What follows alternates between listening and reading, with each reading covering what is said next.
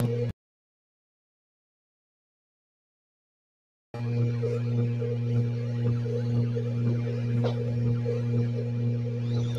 Amigos, buenas tardes, ¿cómo están? Espero que se encuentren muy bien. Tengo algo de retraso en mi señal, no, no, no lo entiendo. Últimamente estaba molestando un poco. Eh, espero que se pueda ir solucionando con el paso del de, el tiempo de este fantástico live. Eh, estoy muy contento, muy contento porque eh, hoy tengo una grandiosa invitada, a la cual he invitado desde hace un tiempo, siempre obviamente esperando este espacio eh, entiendo que es una persona obviamente muy, muy, muy, ocupada, con muchas responsabilidades. Entonces, por eso, eh, al ver que eh, pudo entregarnos este tiempo para poder hablar de este interesante tema, pues me hace muy, muy feliz. ¿Y por qué? Porque hablar del consumidor necesita mucha profundidad. El consumidor, como todos nosotros lo somos, personas con emociones, con sentimientos, tomamos decisiones de compra que a veces ni nosotros mismos nos explicamos. Vemos productos fantásticos que nos llaman la atención y que terminamos en algún momento tomando la decisión por comprarlos. Es más, a veces tenemos planeada una compra racionalmente y resultamos comprando algo que tal vez no teníamos en nuestra mente, en nuestro radar que íbamos a, comprar, eh, porque el, el consumidor son emociones. Ahora, nosotros como empresarios, como estudiantes, ¿podemos conocer a ese consumidor? ¿Podemos entender por qué toman las decisiones que toman eh, basados en las diferentes razones? ¿Se puede conocer desde el escritor al consumidor? ¿Es necesario salir a la calle a conocerlos? ¿Qué mejor que Cristina Quiñones para poder contarnos esto desde su perspectiva como experta en eh, Insight del Consumidor. Querida Cristina, un placer saludarte. Muchas gracias por aceptar la invitación a este Oscar Ausa Live. ¿Cómo estás? Hola Oscar, en primer lugar, mil gracias a ti por la invitación. Estoy muy contenta de estar contigo, con toda tu audiencia, que además sé que haces las cosas eh, con mucho cariño, mucha pasión y de verdad esta peruana eh, te, recibe con mucho afecto a ti y a, toda tu audiencia. De verdad, muy contenta. Gracias. Muchas gracias, Cristina. Sé que tienes muchos seguidores y muchos fans. ¿Sabías eso? Aquí en Colombia, obviamente, yo creo que, pero aquí tienes muchos fans y muchos seguidores. Uno de esos fans es un gran amigo a quien admiro mucho, a quien quiero mucho y también no solamente por lo, por lo pilo, lo inteligente, adicional a eso porque es un excelente eh, marketer y también experto en temas de consumidor a quien invita el día de hoy, porque creo que este espacio necesita de una persona de esas características, mi gran amigo del alma, el señor Sado Giraldo. Querido Sado, ¿cómo estás? Gracias.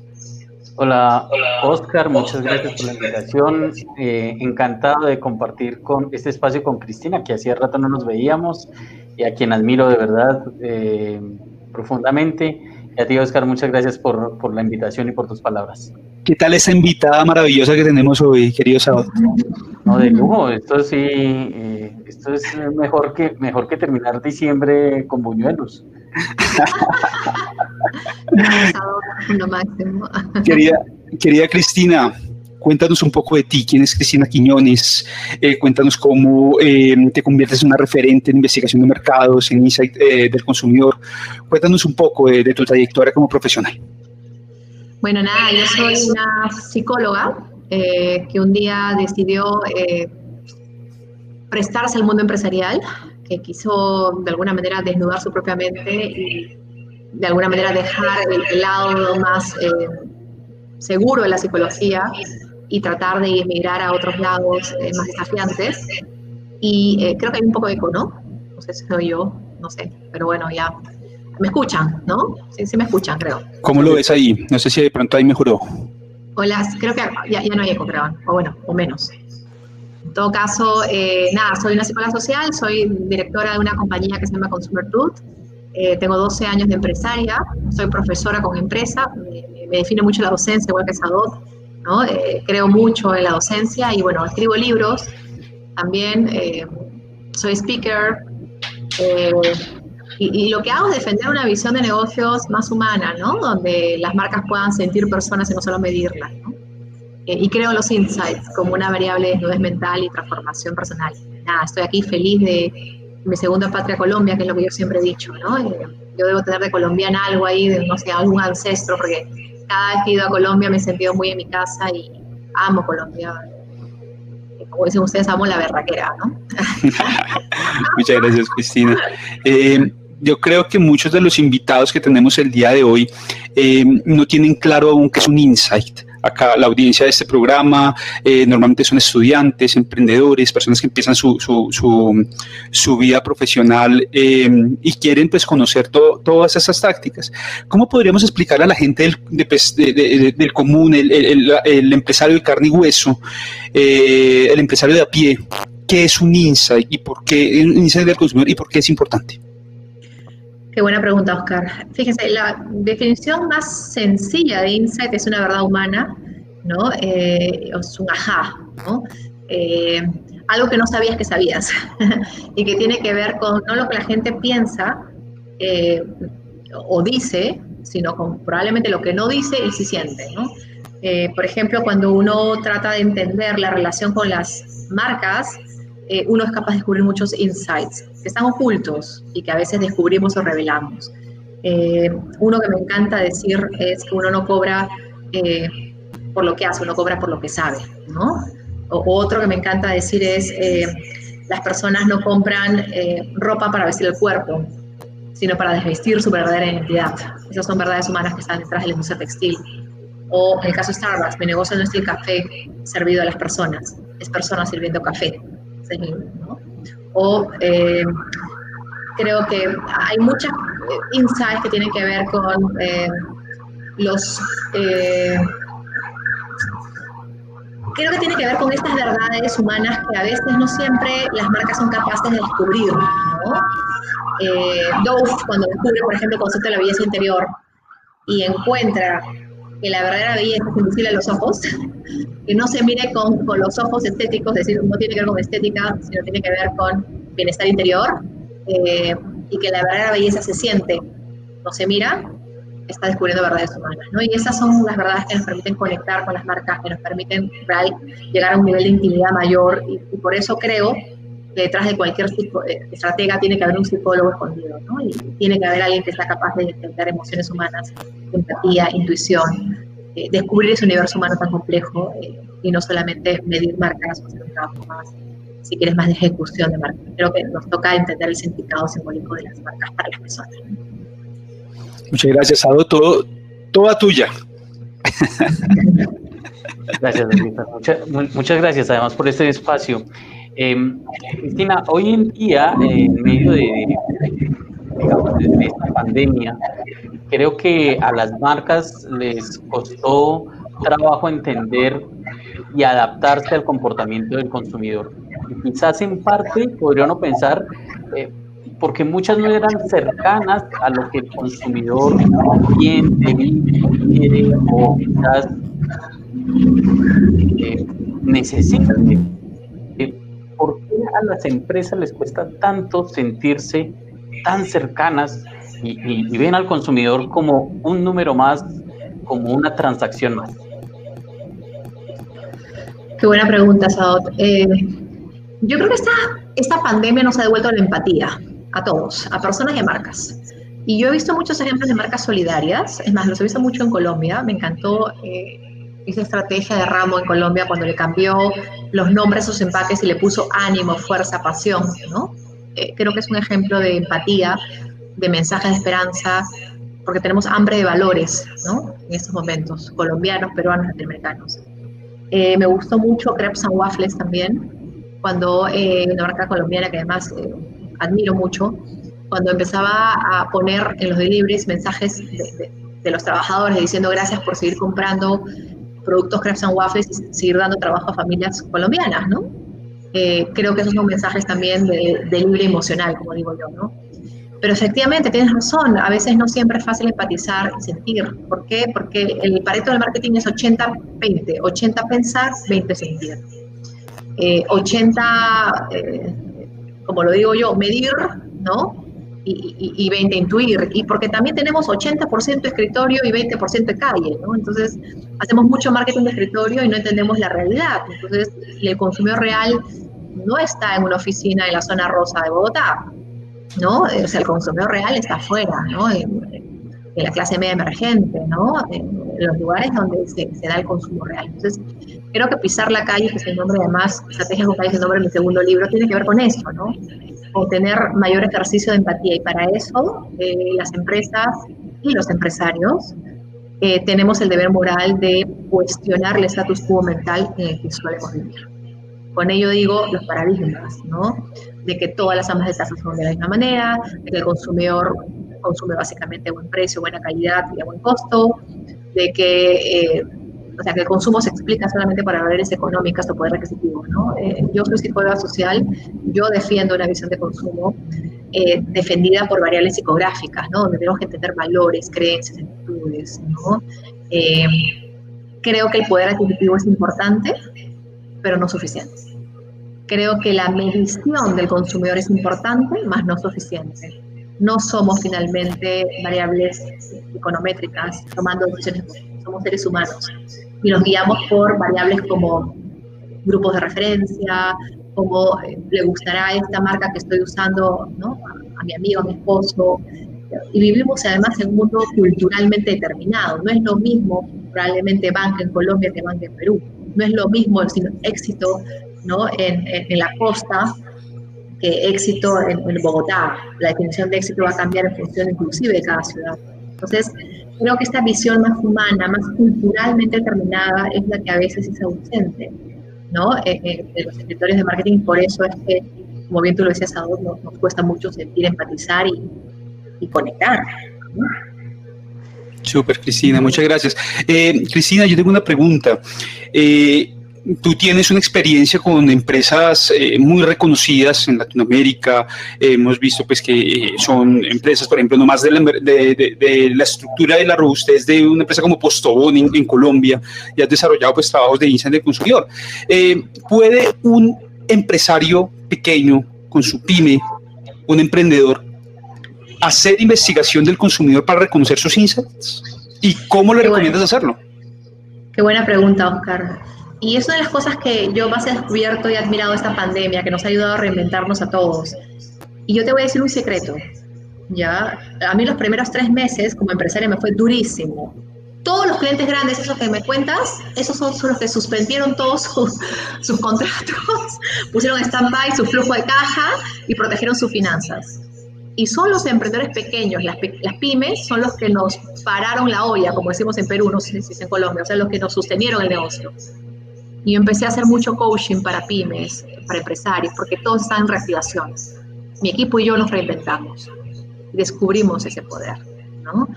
Y fíjense, creo que las empresas, eh, independientemente de su tamaño, mientras tengan actitud resiliente, ganadora y, y unstoppable, van a, van a salir adelante. Y creo que en esta pandemia justamente han sido estas pequeñas empresas o medianas empresas las que han tenido el coraje no solamente de reinventarse, sino proteger más a sus em, empleados, sus colaboradores, han tenido actos de solidaridad más grandes, han tenido la capacidad además de poder, eh, creo yo, de, eh, de mirar la tuerca, ¿no? Yo también soy una pequeña empresa, ¿no? Eh, con mucha humildad, por supuesto, pero somos 15 personas en Consumer Fruit eh, y esta pandemia a mí me obligó a hacer cursos y learning que antes yo no hacía, mira la reinvención, ¿eh?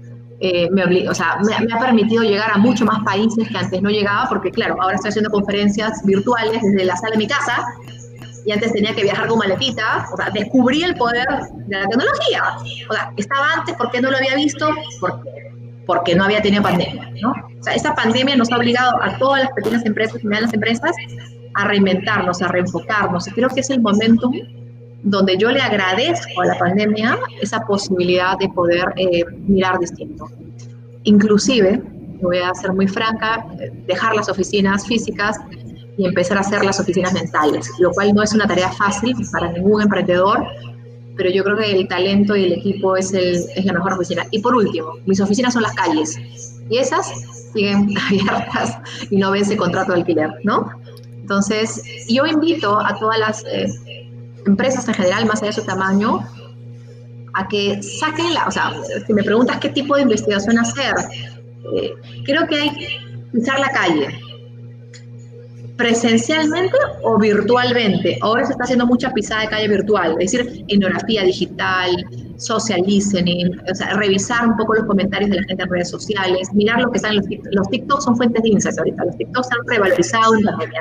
Y ahí vas a encontrar qué significa la tecnología en estos momentos. Si estás en una industria de alimentos, vas a entender que hay una reconquista del hogar.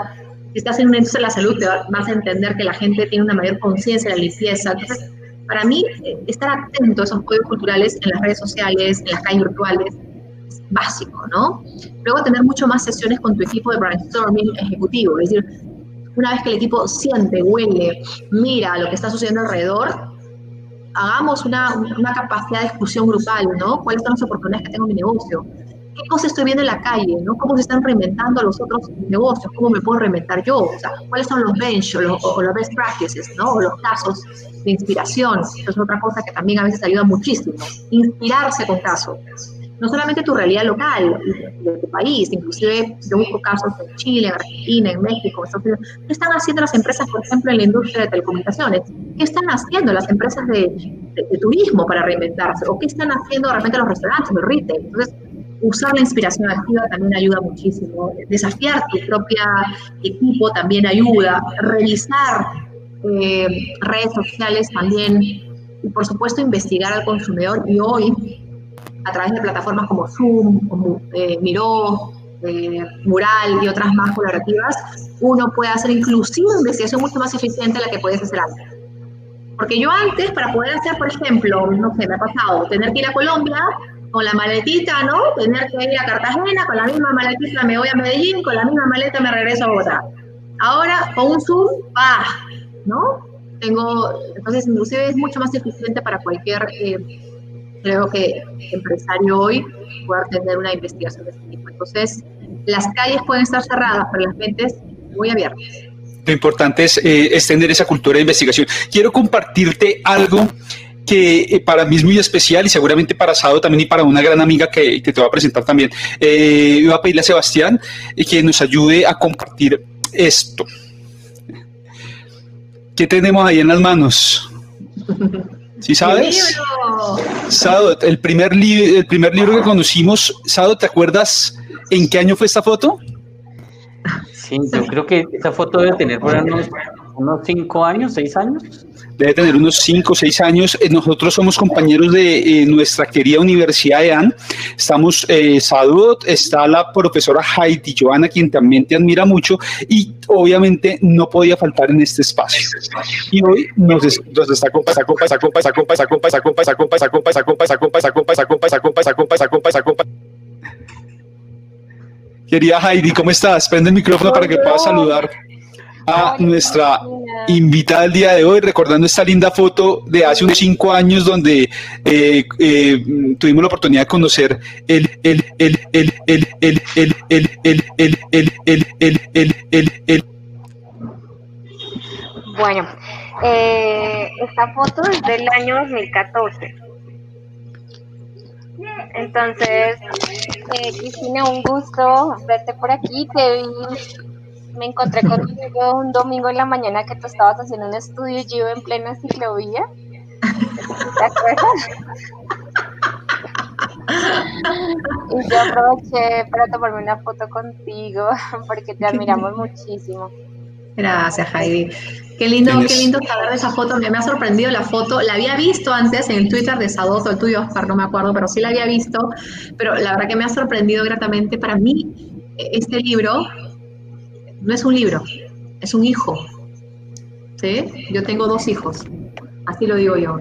Y para mí que ustedes aprecien eso significa muchísimo y, por eso es que les agradezco tanto que hayan tenido la oportunidad de compartir esa visión y Heidi, qué, lindo, bueno, 2014, mira, seis años después. Sí, y yo, y yo modelando el libro porque definitivamente me creía, digamos, porque si se dan cuenta estoy posando con el libro. Es un libro, es un calvito, es un calvito insider que le tiene mucho amor a Colombia eh, porque yo además presenté mi libro en Colombia, en el Expo Marketing, el año 2013. Yo lanzo mi libro y además volví al 2015. Eh, y le tengo mucho agradecimiento a, Colombia porque además muchos de mis clientes, como Postobón, Grupo Nutresa, hemos trabajado también con Centro Comercial Santa Fe, en alguna oportunidad estuve también en Manizales, Superalimentos también de Colombia, o sea, me, me, he recorrido, como quien dice, ¿no? mi, mi, espacio y siempre he encontrado una, una cultura colombiana muy voraz, muy lectora, con mucha hambre de conocimiento, con una educación admirable en América Latina, con universidades que tienen una calidad impresionante también, ¿no? Eh, y, con un espíritu docente. Por eso es que haciendo mis propios insights, calculo por qué finalmente los libros tuvieron el éxito ahí, es por básicamente, y es más, eh, eh, mi libro está editado en Colombia, ¿no? Tiene otra portada que es la que tienes tú ahí, Oscar, ¿no? con la etiqueta, en la edición colombiana, entonces de la edición colombiana y, le agradezco mucho a Editorial Planeta, dicho sea de paso, que es la que me permitió llegar a Colombia con, tanto, con tanto gusto, ¿no? Así es. Eh, Heidi, tú tienes una pregunta para nuestra invitada. Sí, pues eh, citaba la mañana de este domingo que nos vimos con Cristina, porque ella hacía investigación en la calle, o sea, sí estaba en la calle observando, mirando qué hacían las personas y de golpe pues la veo y yo, yo me acerco y termino siendo también entrevistada. Entonces, eh, esa es mi pregunta. Ahora que tú hablabas hace un momento de, de pues cómo lo digital transformó también tu modelo de negocio, cómo transforma la investigación, porque muchos de los insights, recuerdo en el libro, se explora de manera cualitativa con la persona allí.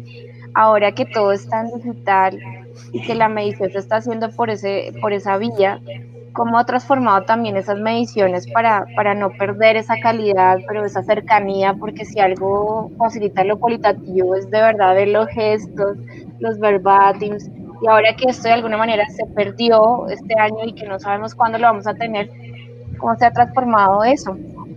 Quería Qué buena pregunta.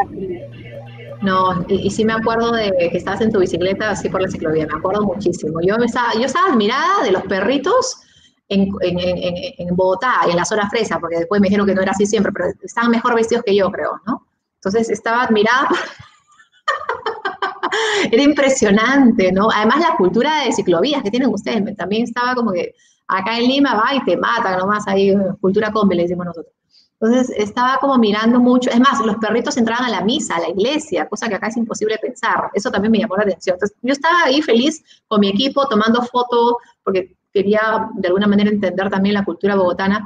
Pero a, tu pregunta, ¿no? Eh, efectivamente hay desafíos, hay una investigación que se vuelve digital. ¿Cómo no perder la empatía? Que creo que es un poco el sentido de tu pregunta. Eh, fíjate, nosotros hemos empezado a hacer mucha etnografía digital. ¿ya? La etnografía digital es un grupo cerrado que puede ser en Slack, ¿no? O puede ser en Facebook o en una herramienta colaborativa tipo Workplace. Hay varias donde tenemos un grupo de 15 a 20 personas que durante 4 o 5 días eh, nos permiten entrar un poco a su mundo a través de una plataforma virtual, donde van compartiendo sus vivencias, las fotos de su casa, su hogar, de su familia, sus anécdotas, eh, sus afectos, las fotos de sus productos que consumen también, las historias. Entonces se vuelve como una especie de diario de consumidor continuo, pero a través de una vía digital, con lo cual evidentemente tú puedes tener una mayor certeza de estar conectando con ellos en un sentido mucho más íntimo, ¿no? Que, ciertamente puedes perder a través de una conexión digital, que no es lo mismo que un taller presencial donde tú puedes observar el comportamiento no verbal, ¿no? Face to face, además como psicóloga, para mí es muy importante observar, ¿no? Entonces, esa observación la hacemos ahora a nivel digital y también trabajamos mucho el one-to-one, ¿no? Le pedimos a las personas que van a participar que, por ejemplo, nos hacemos una entrevista individual, cuéntame un poco tu historia, sube un video, entonces tratamos de hacer como, usamos muchas plataformas colaborativas ahora, ¿no? Esa es una vía de poder hacerlo. Y lo que hemos encontrado, eh, fíjate, curiosamente, es que para muchas personas que antes era difícil tener acceso a un grupo presencial, a un taller, a una investigación colectiva como la tradicionalmente se hace, se sueltan más hablando vía este cuadrado. ¿no? Eh, los jóvenes, por ejemplo, ¿no? Para ellos el lenguaje digital siempre fue prioritario. Es más, siéntate con un joven de 14 años a ver si te habla algo presencialmente. O sea, creo que para él es más fácil hablar en lenguaje digital. creo que lo digital te, da eh, posibilidades de llegar a públicos, ¿no? Como, como llamamos esta nueva generación, eh, que tiene un lenguaje claramente audiovisual, ¿no? También a ciertos públicos que, que antes era imposible viajar a todas las ciudades porque por un tema de economía y costo elegías tres ciudades en toda Colombia, ahora puedes llegar a muchas más ciudades. Entonces, democratiza la investigación del conocimiento y eso es algo que me parece interesante. Siempre todo es ¿no? O sea, yo eh, extraño, piso la calle real, la hemos cambiado por calle virtual, pero no voy a dejar de pisar la calle nunca, ¿no? porque creo que estoy esperando nomás que los protocolos de sanidad y la vacuna me permitan hacerlo más seguido. o sea, podríamos decir que la investigación se puede realizar siempre, eh, lo importante es estar en contacto con el consumidor, eh, poder conocerlo preferiblemente en la calle donde toma sus decisiones de compra, donde eh, seguramente hace su investigación para decidir comprar un producto u otro, pero también unirlo junto con la investigación digital. La una no reemplaza a la otra, sino que se complementa. Y podríamos darle seguramente el consejo a los emprendedores de tomarse un café con su consumidor de o tomarse un café observándolo para aprender de él y tomar mejores decisiones, ¿cierto? Sí, es lo que yo hice cuando me tuve la crisis de la pandemia, ¿no? Y todos los emprendedores se pasaron lo mismo. Lo primero que hice fue llamar a mis clientes eh, para preguntar un poco cuáles son sus necesidades en ese momento, qué esperan de mí y qué no esperan de mí. Hice mi propia investigación de mercado, porque en ese momento no te tocaba que sobrevivir. y en la sobrevivencia necesitas más insights.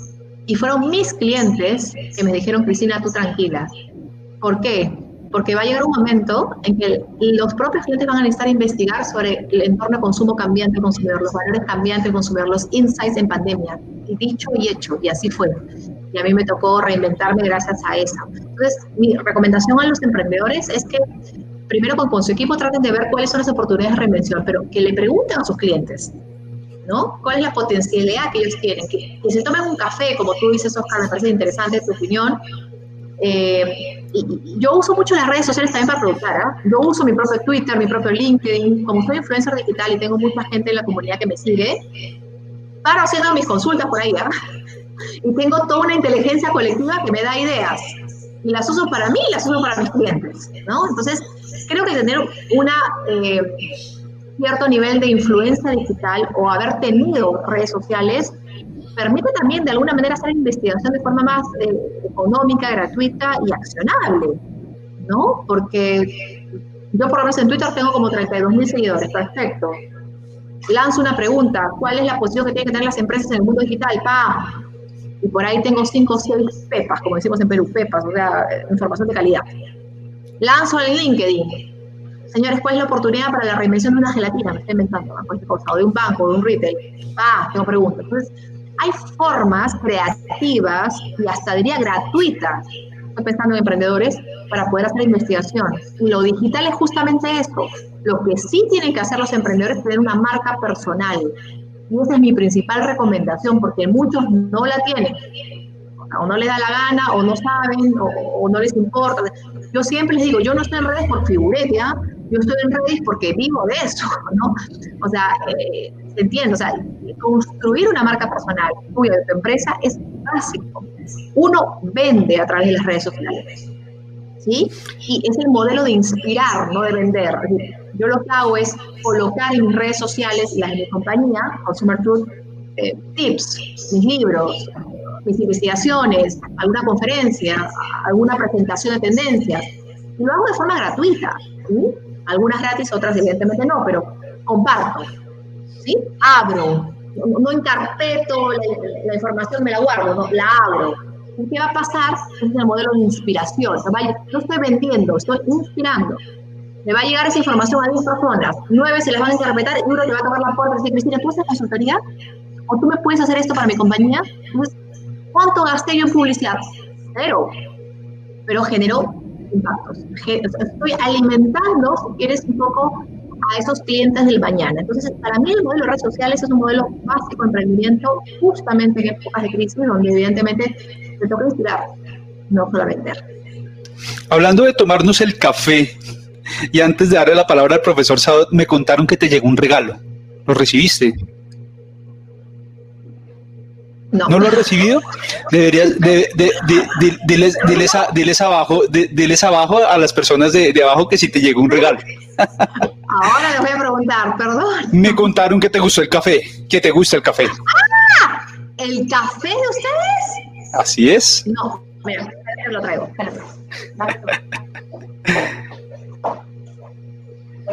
Y, y se fue por él, o sea, eso sí Así es. No, se puede, eso no lo puede, se nota pues el cariño porque. Por supuesto que lo. Vea. Este. Querida Cris, y viene con una cafeterita también, ¿cierto? Café Urbano. Café Urbano, un emprendimiento peruano en este canal. Apoyamos el emprendimiento de las personas en Latinoamérica completa. Claro que la primera vez que apoyamos un emprendimiento diferente a, colombiano, pero queríamos... Disculpas, mira, yo, justo ¿Es café colombiano o café peruano? No, es café peruano. Quise, quise buscar algo de café colombiano. no lo pude encontrar en, el poco tiempo que,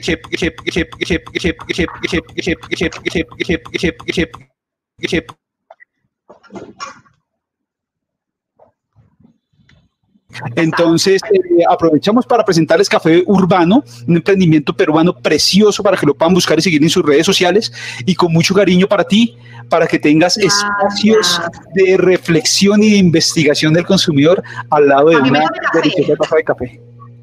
Yo me voy a tomar como ese un cestintico, ¿no? Así es. Porque acá estamos todo en ¿cierto, profesor? Sí, sí, sí, aquí te esperamos de todas maneras, Cristina, para tomarnos un café cuando vengas, ¿vale? Claro, con gusto. Sabes que algo que me ha llamado la atención desde tu publicación del libro y quizás parte de tu, de tu filosofía, Cristina, es em, todo lo que relaciona la palabra desnudar.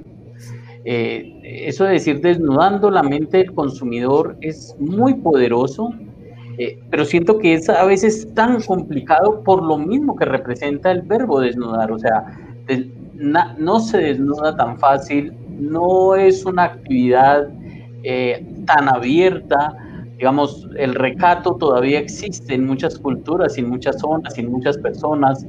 Eh, y si eso ocurre en lo físico, lo mental implica también un esfuerzo mayor.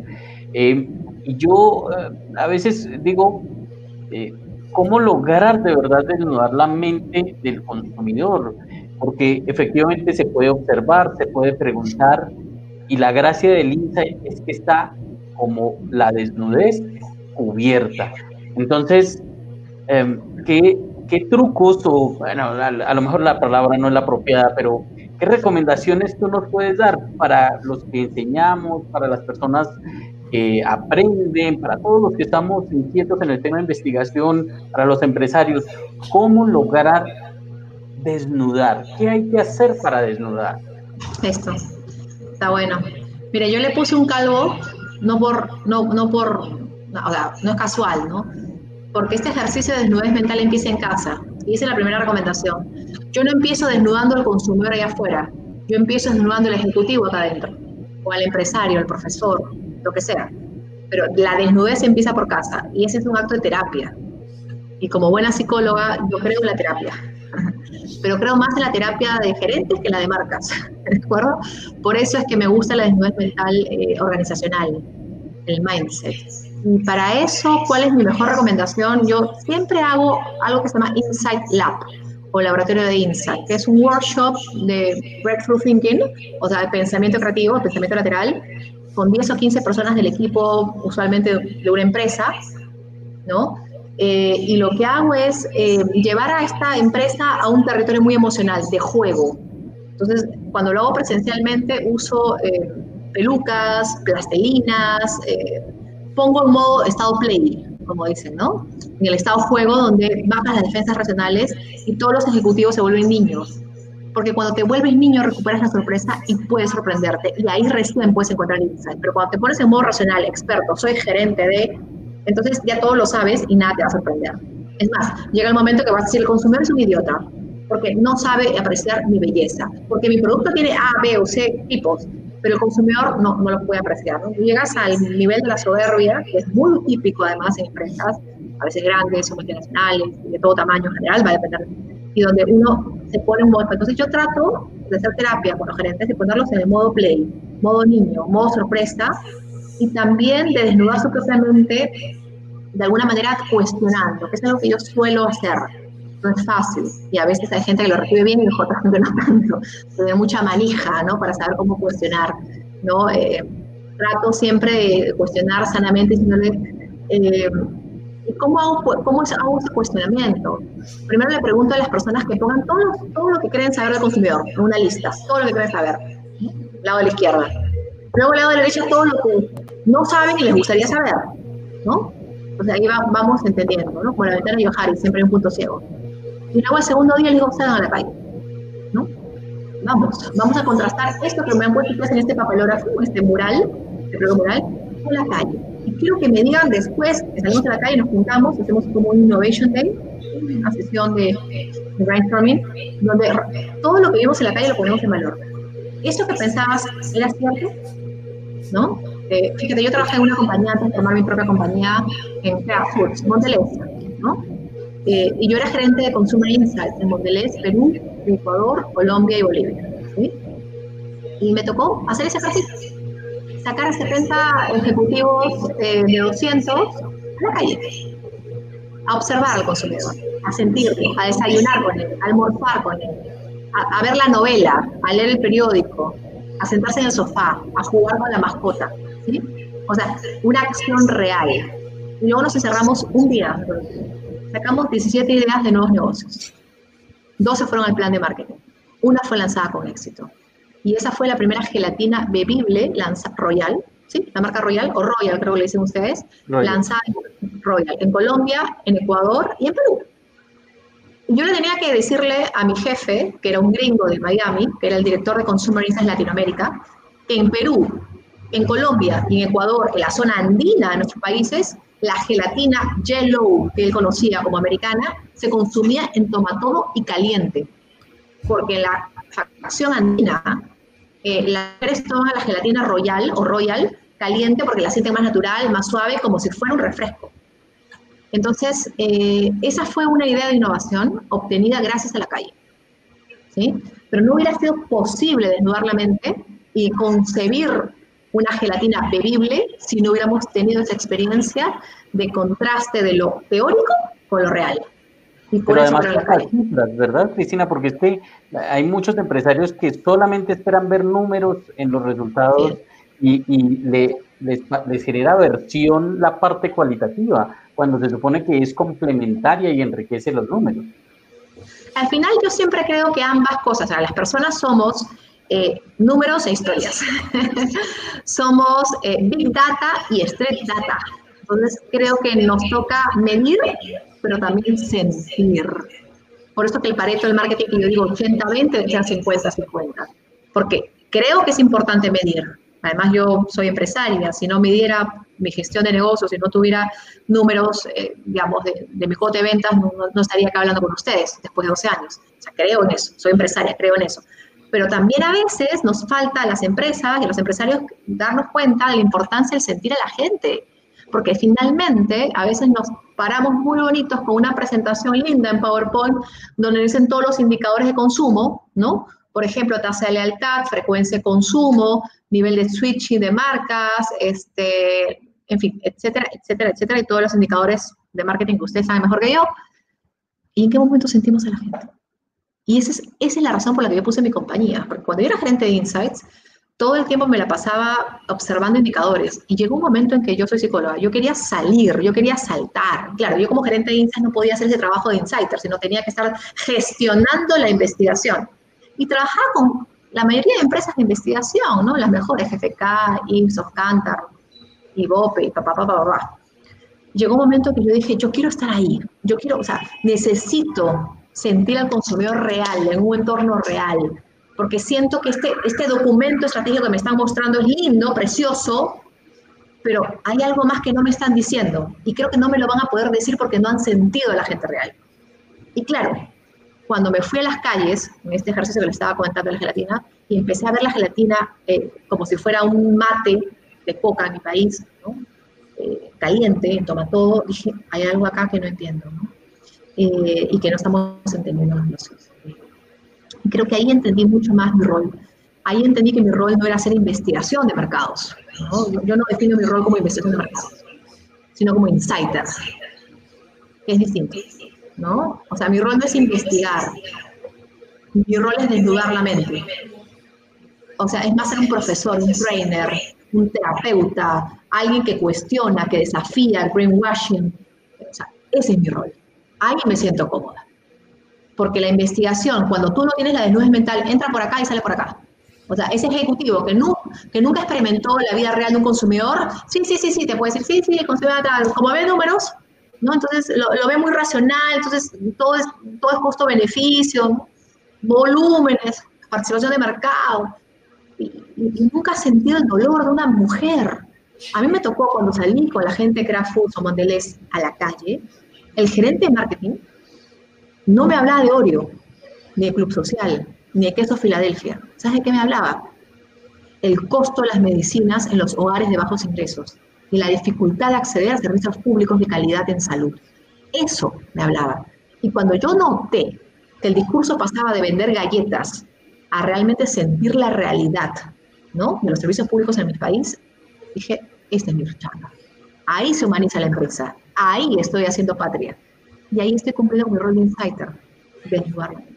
Porque después de hacer una catarsis donde todo el mundo hablaba de las dificultades de, de los ambientes tuburizados, de casas que no tenían servicios públicos básicos, de la importancia que tienen las comidas o, la reunión familiar, o sea, de lo básico, recién después pudimos hablar de los productos de las galletas, de los postres y de Royal y de queso Filadelfia, ¿sí? Pero después de haber hecho esta empatía con el ser humano, ¿no? Entonces, y eso fue muy importante porque lo hicimos en Perú, Ecuador, Colombia, lo, lo hicimos, y creo que ahí es donde yo entendí el rol que yo tenía en la empresa. Eh, yo gané un premio mundial de innovación en Kraft Foods en su momento por, por, hacer este, este, este, programa y yo renuncié a la semana. yo renuncié a la semana porque dije, ya está, este es el win case yo tengo el deber moral de llevar la psicología en un entorno empresarial. Ahí nace Consumer Truth. Ahí nace mi compañía. Este insight, cual manzana de Newton, cayó en mi cabeza, ¿de acuerdo? O sea, eso fue un, fue una cosa que cayó en mi cabeza y dije, este es el modelo de negocio. No, no es un modelo de investigación de mercados, es un modelo de desnudez mental, de trainer, de insight, de profesora. Y yo soy profesora. O sea, a mí me mata la docencia. Entonces dije, no. Entonces, por aquí va el camino y yo descubrí mi propio camino. ¿no? Esa es un poco la historia, discúlpenme, creo que es un poco larga, pero para que se entienda un poco por la desnudez mental, por dónde va. Muchas, muchas gracias, Cristina. Qué linda historia. Eh, y bueno, creo que a nosotros también casi, eh, también casi nos mata la docencia, ¿cierto, profesor Sados, profesora Heidi? bueno, eh, finalizando, porque sabemos que tienes poco tiempo y seguramente muy relacionado con eso que nos estás diciendo, la profesora Heidi Joana quiere hacerte una última pregunta y pues quisiéramos escuchar tu opinión. profe Heidi. Bueno, eh, escuchando toda esa historia de, cómo definitivamente entiendes que te sientes mejor en ese, en ese rol directamente con el consumidor. Em, realmente, ¿cómo podrías definir qué es la principal diferencia entre un dato, un dato de investigación? un dato de investigación y un insight es, es tan difícil a veces a mí me gusta mucho decir algo que lo digo en el libro también, que es la diferencia entre un dato y el insight es el tamaño de tu sorpresa. si te sorprende, es insight. Si no te sorprende, es dato. lo digo de forma eh, no muy, muy, eh, por supuesto, metafórica, pero eh, y uso un ejemplo que a veces me gusta, que es de Disney, ¿no? nunca serás demasiado viejo para ver una película de Disney, ¿no? Ese es un insight. ¿No? Eh, no es lo mismo decir la gente que ve películas de Disney son niños menores de 6 años y padres con hijos de tal a tal edad, demográficamente los estratos 1, 2 y 3 y además que viven en la ciudad de tanto. Ya, toda esa vaina es dato. o sea, lo demográfico, eh, los patrones de comportamiento, y está bien, es importante tener los indicadores, pero el INSEE va más allá del dato. Tiene que ver con el por qué el porqué del dato. El dato te dice el qué, el insight te dice el por qué. El dato me dice que Disney representa probablemente eh, mundo infantil. Hasta ahí es obvio, obvio, me sorprende. Pero decirme que en verdad Disney no está en el mundo para vender películas infantiles o eh, parques de diversiones, sino para recuperar la ilusión en un mundo que la perdió. ¿Sí? Ese recuperar la ilusión en un mundo que la perdió es entender el significado real de tu marca en la vida y en los corazones de las personas. Eso es insight. Porque no interesa si eres un niño de 10 años o eres un niño de 40, que seguramente acá habrán algunos. Cambian los juguetes. cambia, exacto, no cambia, cambia los juguetes, ¿no? Porque el juguete de Sadot seguramente es una laptop, por ahí tienes tu, auto ahí, ¿no? Este, taché, no, eh, eh, el juguete de Oscar de repente la tecnología, de repente es este Play, no sé, por ahí una, el gamer, no lo sé. Pero siguen siendo niños, solamente que niños de 40 o de 30 o de... Entonces, un, un jaguar, un merrun, merrun, merrun, merrun, merrun, merrun, merrun, merrun, merrun, merrun, merrun, merrun, merrun, merrun, merrun. Muchas gracias qué delicia de entrevista, qué tiempo tan, tan fantástico de poder eh, compartir contigo, de hacer academia, de hacer eh, investigación, de generar herramientas para los empresarios. Eh, en nombre de todos los, los, estudiantes que están viendo y van a ver este video, muchas gracias por tu tiempo. esperamos que disfrutes el café y que venga mucha, mucha investigación mucha, eh, muchos descubrimientos, muchas sorpresas. Recordemos, empresarios, que cuando ustedes investigan al consumidor y se encuentran esa sorpresa, eso es un insight. Y me quiero quedar con una frase fantástica y deliciosa, que es al consumidor no solamente hay que medir, no hay que medirlo, sino sentirlo. Y si te vas con eso y descubres cómo atenderlo mejor, vas a tener una fantástica empresa, un fantástico proyecto de emprendimiento. Gracias, Cristina. No, y solamente decirles gracias a ustedes, Oscar, sobre todo a ti, a Sadot, a Heidi, por eh, esta maravillosa oportunidad de poder eh, conversar con tu audiencia, decirles que estos libros están disponibles para su compra en Amazon. Eso te iba a eh, preguntar, ¿dónde, dónde lo pueden comprar tus libros? ¿Dónde pueden adquirir tus libros las personas? Desnudando la mente consumidor está editado en Colombia, lo van a encontrar en la librería panamericana, eh, pero si quieren este segundo libro, Zapatijas con calle, de Zapatilla Roja, la van a encontrar en ebook eh, digital en Amazon, con Estrategia con calle, en Google Books, en todos los medios de las plataformas, porque es Editorial Planeta, a quien agradezco. Y mi compañía es Consumer Truth, eh, aquellos que quieran aprender más de insights, entrenarse en insights. Eh, nosotros hacemos muchos workshops, hacemos muchos cursos de entrenamiento, capacitación, eh, y siempre estamos haciendo cosas raras, ¿no? Así que a todas las mentes inquietas, voraces, que quieren de repente, ¿por qué no formarse en insights? Pues yo les abro las puertas de mi compañía también, www.consumertruth, o sea, verdad del consumidor, consumertruth.com.pe y gracias, nada, estoy muy, muy, muy agradecida a Oscar Sadot y Heidi y, siempre eh, voy a estar muy, muy feliz de, visitar su tierra y tomarnos el café, ¿no? Ya presencialmente, claro. post pandemia, seguramente. Claro que sí, a esta hermosa empresa peruana, eh, emprendimiento peruano, que los invito también a, seguirlos. Muchas, muchas gracias también. Eh, profesor Sadot, profesora Heidi Joana, gracias por haber aceptado también mi invitación, por este espacio. Eh, a los amigos que nos están viendo, recuerden suscribirse a este canal, van a encontrar mucha información valiosa en temas de marketing, en temas de social media, en temas de investigación de mercados y todo para potenciar su empresa. Por último, quiero enviarle un saludo muy especial a una amiga que tenemos en común, a Paula Gaviria, quien en este momento se encuentra eh, eh, eh, en, un momento complejo por salud, está pasando por COVID. Te envío la mejor, toda, toda nuestra energía, todo nuestro positivismo. Estamos seguros, querida Paula, que vas a salir de esta y que pronto nos estaremos reuniendo nuevo haciendo academia. Eh, Paula también eh, estuvo en una, en una de nuestras charlas, entonces pueden encontrar el video en el canal, también hablando sobre el consumidor. Cristina, muchas gracias, por favor no te retires, vamos a, finalizar el, el, el, live para, los, eh, para la audiencia, pero quiero despedirme de ti de nuevo y, y, bueno, ya, ya hablamos. Amigos, muchas gracias, Cristina, gracias, profes, muchas gracias, nos vemos en un próximo Oscar Ausa Live. Nos vemos.